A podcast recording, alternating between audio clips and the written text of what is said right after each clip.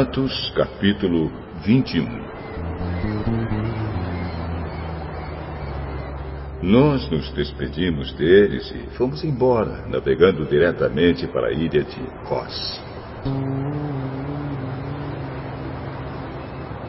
No dia seguinte, paramos no porto de Rhodes e dali continuamos até a cidade de Pátara, onde encontramos um navio que ia para Fenícia. Então embarcamos nele e seguimos viagem. Quando já podíamos ver a ilha de Chipre, navegamos ao sul daquela ilha e seguimos em direção à província da Síria. Chegamos à cidade de Tiro, onde desembarcamos, pois o navio precisava ser descarregado. Naquela cidade encontramos alguns cristãos e ficamos com eles uma semana. Então, avisados pelo Espírito Santo, eles disseram a Paulo que não fosse para Jerusalém. Mas, quando chegou o dia de irmos embora, nós continuamos a nossa viagem. Aí aqueles irmãos, com as esposas e filhos, nos acompanharam até fora da cidade. E todos nós nos ajoelhamos ali na praia e oramos. Depois de nos despedirmos, embarcamos no navio e eles voltaram para casa. Seguimos viagem, navegando da cidade de Tiro para Ptolemaida. Ali encontramos e cumprimentamos os irmãos e Passamos um dia com eles. No dia seguinte partimos e chegamos à cidade de Cesareia. Ali fomos para a casa do evangelista Filipe e ficamos com ele. Filipe era um dos sete homens que haviam sido escolhidos em Jerusalém. Ele tinha quatro filhas solteiras que profetizavam. Alguns dias depois da nossa chegada, um profeta chamado Ágabo veio da região da Judéia. Ele chegou perto de nós, pegou o cinto de Paulo, amarrou os próprios pés e as próprias mãos e disse: O Espírito Santo diz isto.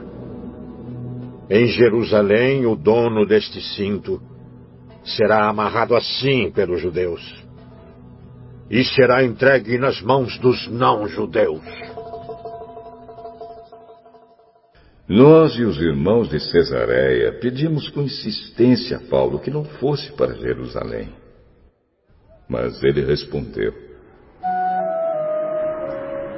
Por que vocês choram assim e me deixam tão triste?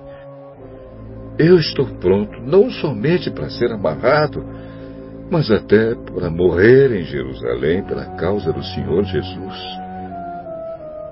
E não conseguimos convencê-lo. Então desistimos e dissemos: Que seja feita a vontade do Senhor. Depois de passarmos alguns dias ali, juntamos as nossas coisas e fomos para Jerusalém. Alguns irmãos da cidade de Cesareia nos acompanharam e nos levaram à casa onde íamos ficar hospedados. O dono da casa era Menazon, natural da ilha de Chipre. Fazia muito tempo que ele era cristão.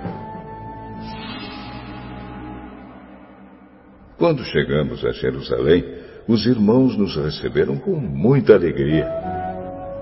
No dia seguinte, Paulo foi conosco até a casa de Tiago para se encontrar com ele. E todos os presbíteros da igreja estavam presentes ali.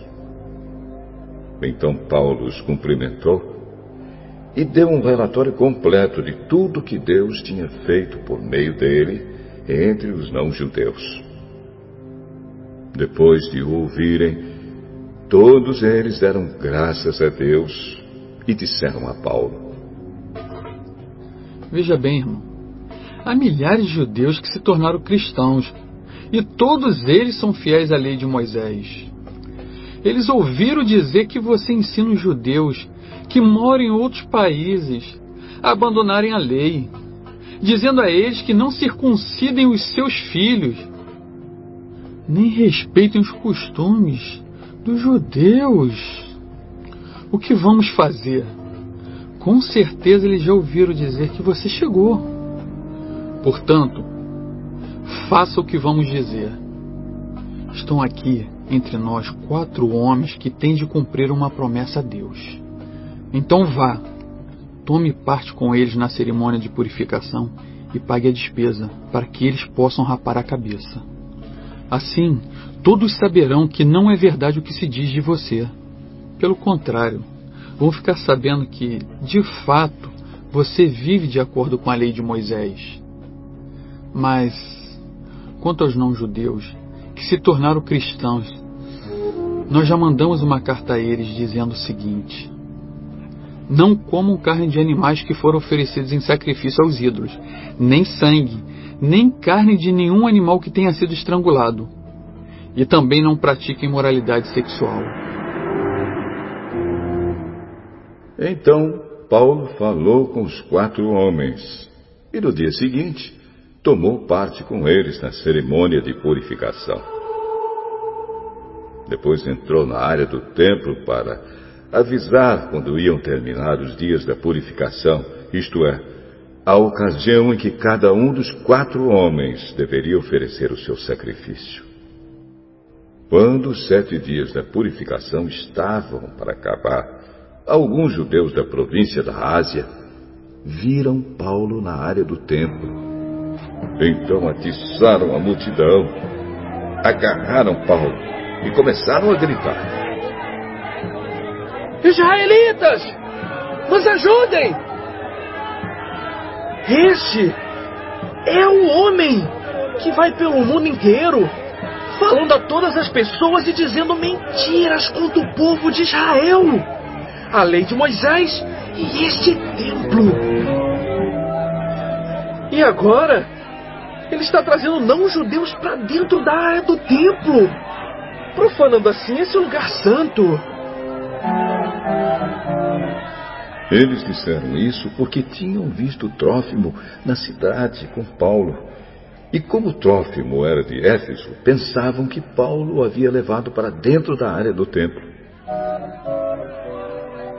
A confusão se espalhou por toda a cidade e o povo veio correndo de todos os lados.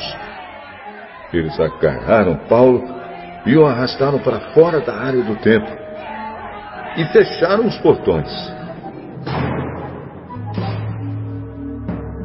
Quando a multidão já ia matar Paulo, o comandante das tropas romanas recebeu a notícia de que toda a cidade de Jerusalém estava em revolta. Então reuniu depressa alguns oficiais e soldados correu para o meio do povo. Quando a multidão viu o comandante e os soldados, parou logo de bater em Paulo. Aí o comandante chegou perto de Paulo e o prendeu.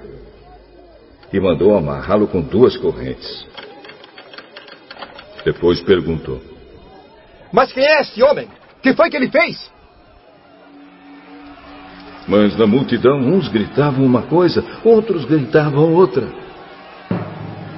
A desordem era tão grande que o comandante não pôde descobrir o que havia acontecido. Então mandou que os soldados levassem Paulo para dentro da fortaleza. Quando chegaram perto da escada, os soldados tiveram que carregar Paulo por causa da violência da multidão que vinha atrás, gritando: Mata! Mata! Quando iam levar Paulo para dentro da fortaleza, ele disse ao comandante: Dê licença, para falar uma coisa com o senhor. Você sabe falar grego? Por acaso você é aquele egípcio que algum tempo atrás começou uma revolução e levou quatro mil terroristas armados para o deserto? Eu sou judeu, nascido em Tarso, cidade muito importante da região da Cilícia. Por favor, Me deixe falar com o povo. Então, o comandante deixou. Paulo ficou de pé na escadaria e fez um sinal com a mão para o povo, pedindo silêncio. Quando todos ficaram calados, Paulo começou a falar em hebraico.